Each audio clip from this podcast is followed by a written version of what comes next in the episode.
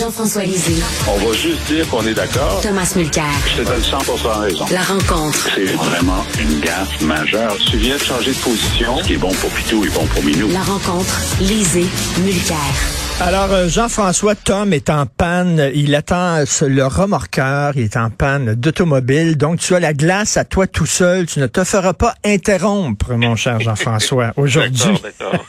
euh, on revient sur le cours d'histoire que Justin Trudeau a donné hein, pour expliquer aux Canadiens que non, nous ne sommes pas anti-musulmans au Québec. C'est rien qu'on a développé à cause de notre histoire, une certaine méfiance envers toutes les religions. Donc, qu'est-ce que tu as pensé de son petit cours euh, Histoire du Québec 101? Ben, deux choses. D'abord, qu'il y a le Justin du mardi, qui se fout pas mal de ce que pense le Québec, puis qui est 100% en faveur de quelqu'un qui pense euh, tout le mal qu'elle pense. Et le Justin du mercredi, qui est un pédagogue euh, sensationnel. Moi, je l'ai écouté en français et en anglais. Et je ne sais pas s'il s'était euh, entraîné avant, mais c'était c'était une excellente synthèse de ce qui se passe au Québec. écoute, j'avais quasiment l'impression d'écouter ton balado quand tu expliques des choses de l'histoire du Québec, Jean-François. Bon, je te remercie. Euh, c'était très bien.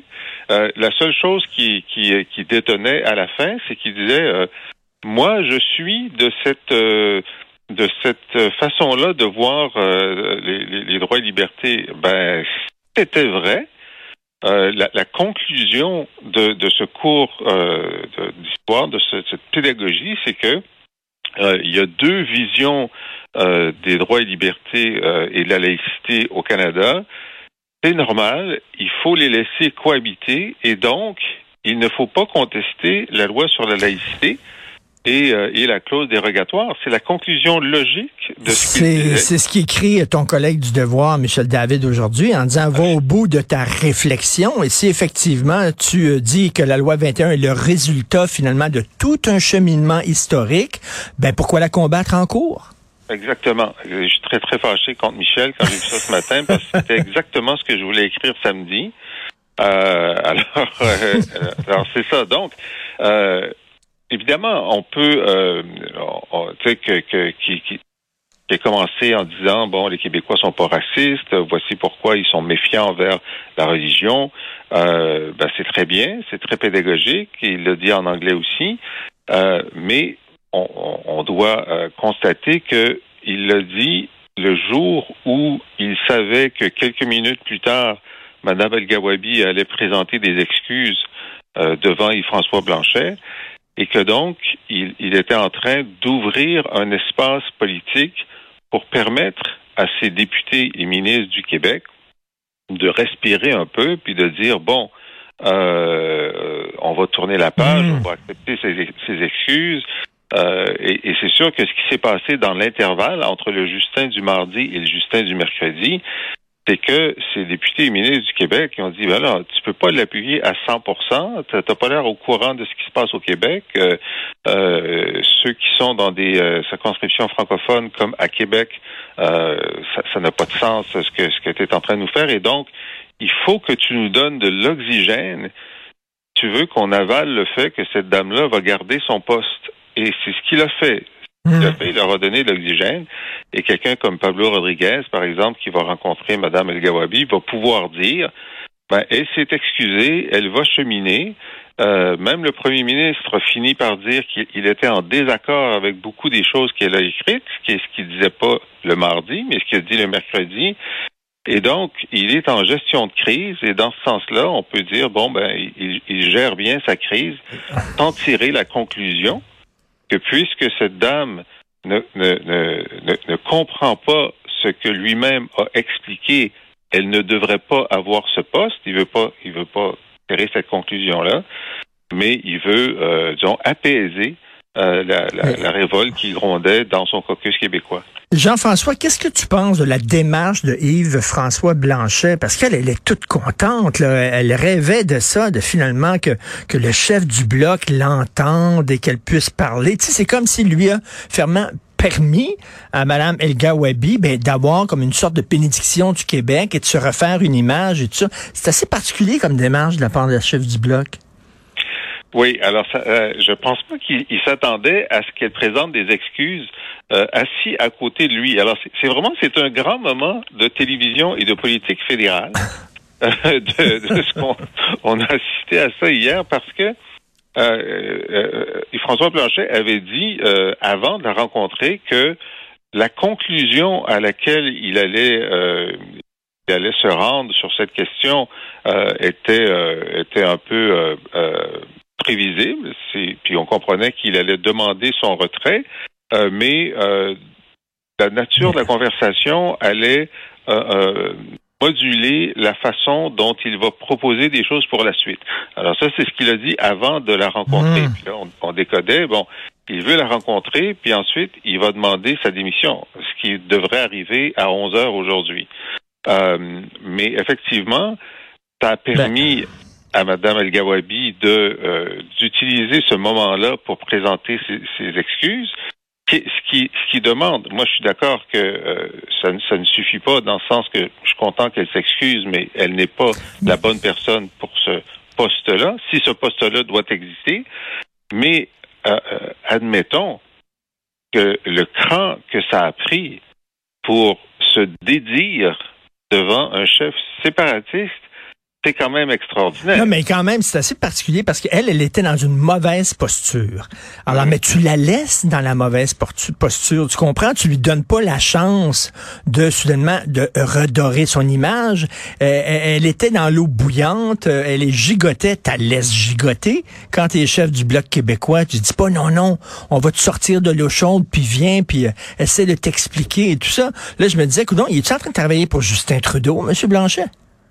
Écoute, moi, je, je te je prévois qu'à 11 heures aujourd'hui, il va dire, mais je suis content de l'avoir vu, je suis content qu'elle s'excuse, mais ce n'est quand même pas une personne qui hmm. devrait rester à ce poste-là.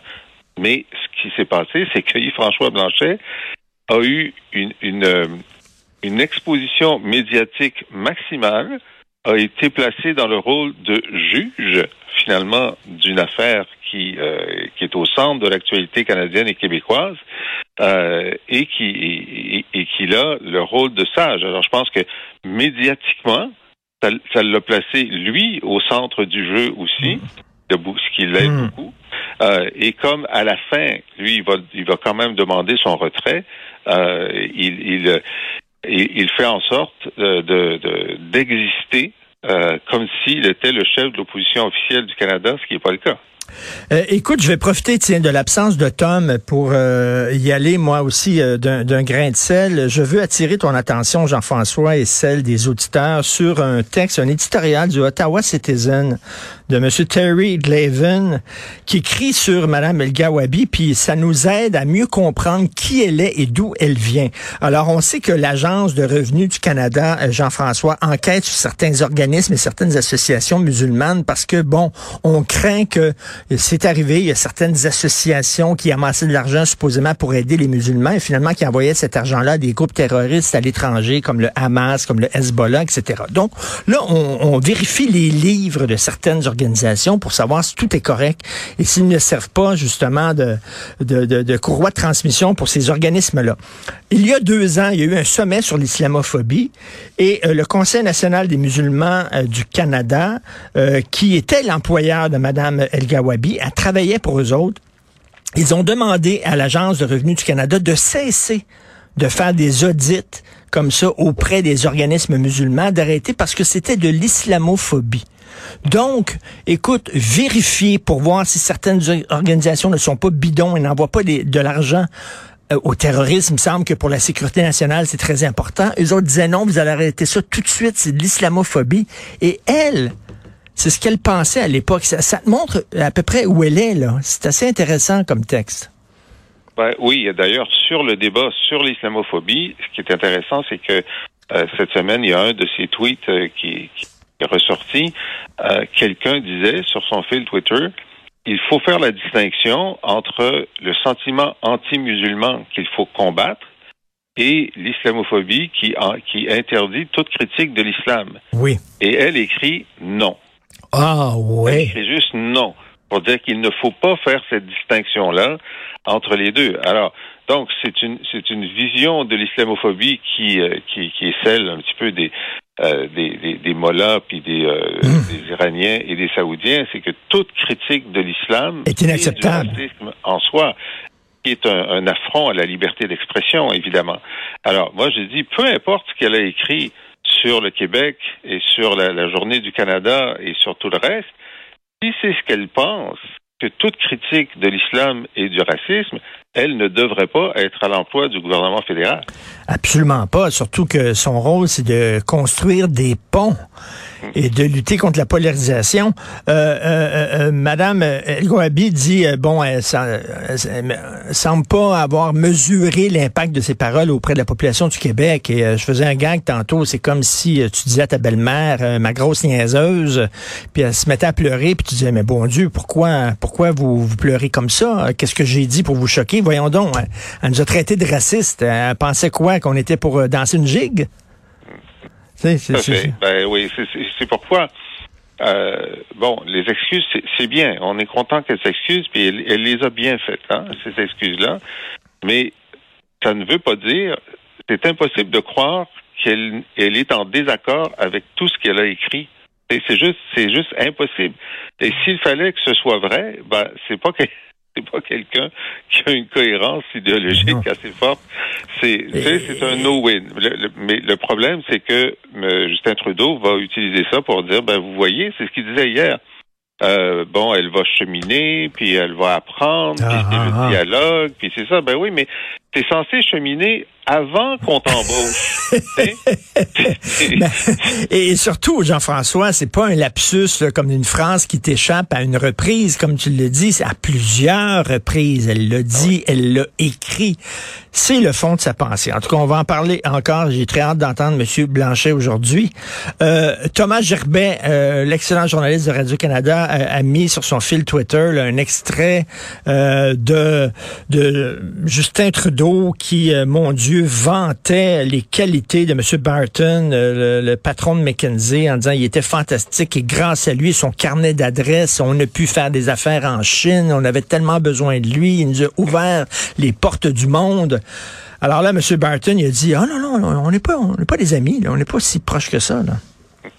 Oui, c'est extraordinaire parce que il y a cet extrait-là, donc, de M. Trudeau, et il y a un extrait de Chrystia Freeland au moment où Barton est nommé euh, euh, ambassadeur en Chine, et, et elle dit ce qui est extraordinaire avec euh, Dominique, Dominique Barton, c'est que lui, il peut prendre le téléphone puis avoir Justin Trudeau au bout du fil n'importe quand, quand il le veut.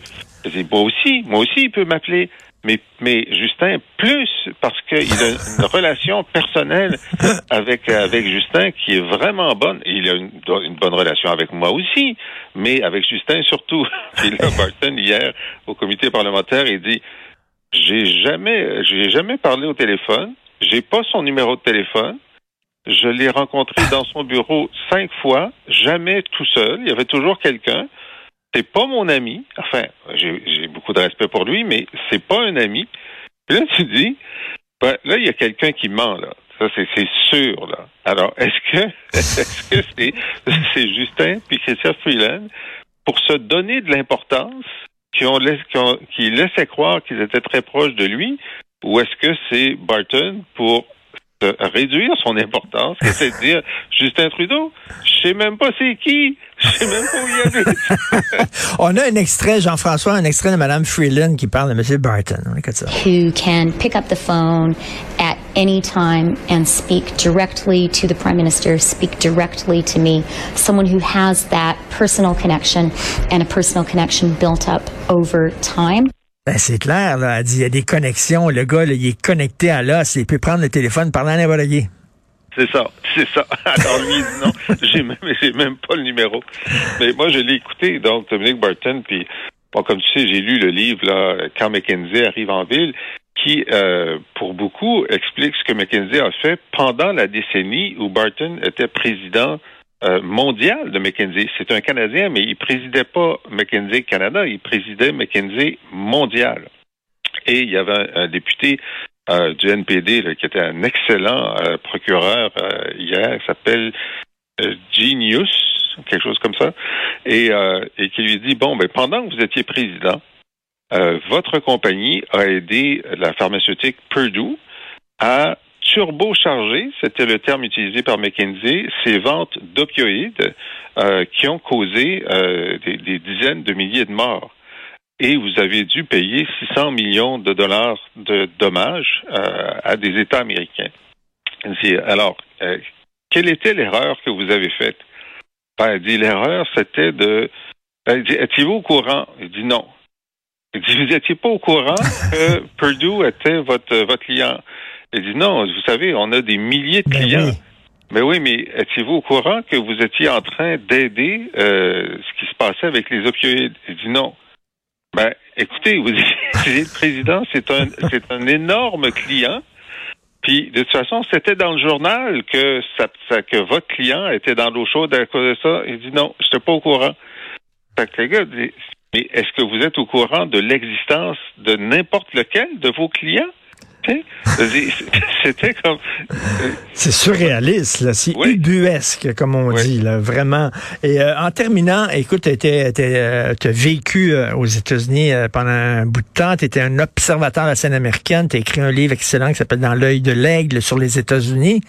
Euh, on voit là, la, la brutalité policière. hein. Il y a eu bien sûr George Floyd. À Memphis, il y a cet Afro-Américain-là qui a été tué par cinq policiers qui était noir, faut le dire.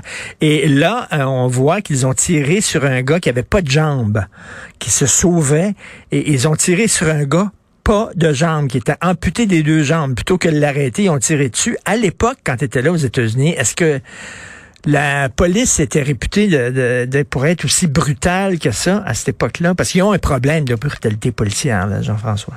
Oui, c'est ben, ça a toujours été le cas. Ça a toujours été le cas. Euh, et euh, c'est juste qu'on en parle davantage, puis qu'on a euh, des iPhones puis des body cam. C'est ça la grande différence. Euh, alors ça, ça s'est passé constant. Il y, a, il, y a, il y a un problème évidemment de racisme, puis il y a un problème de violence. Euh, et donc il y a une culture de la violence. Puis là, on voit que ça que ça dépasse la couleur de la peau du policier, parce qu'il y a de la violence de policiers blancs et de policiers noirs.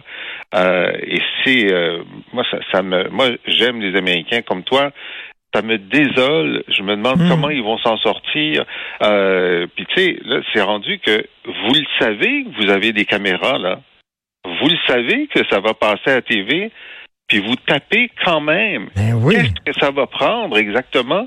C'est-à-dire, vo- votre instinct brutal est plus important que votre sens de, d'autopréservation parce que vous allez perdre votre job. Vous allez en prison. Maintenant, ce qui est complètement différent depuis, depuis Floyd, c'est que avant Floyd, les policiers n'allaient jamais en prison. Depuis Floyd, ils vont en prison.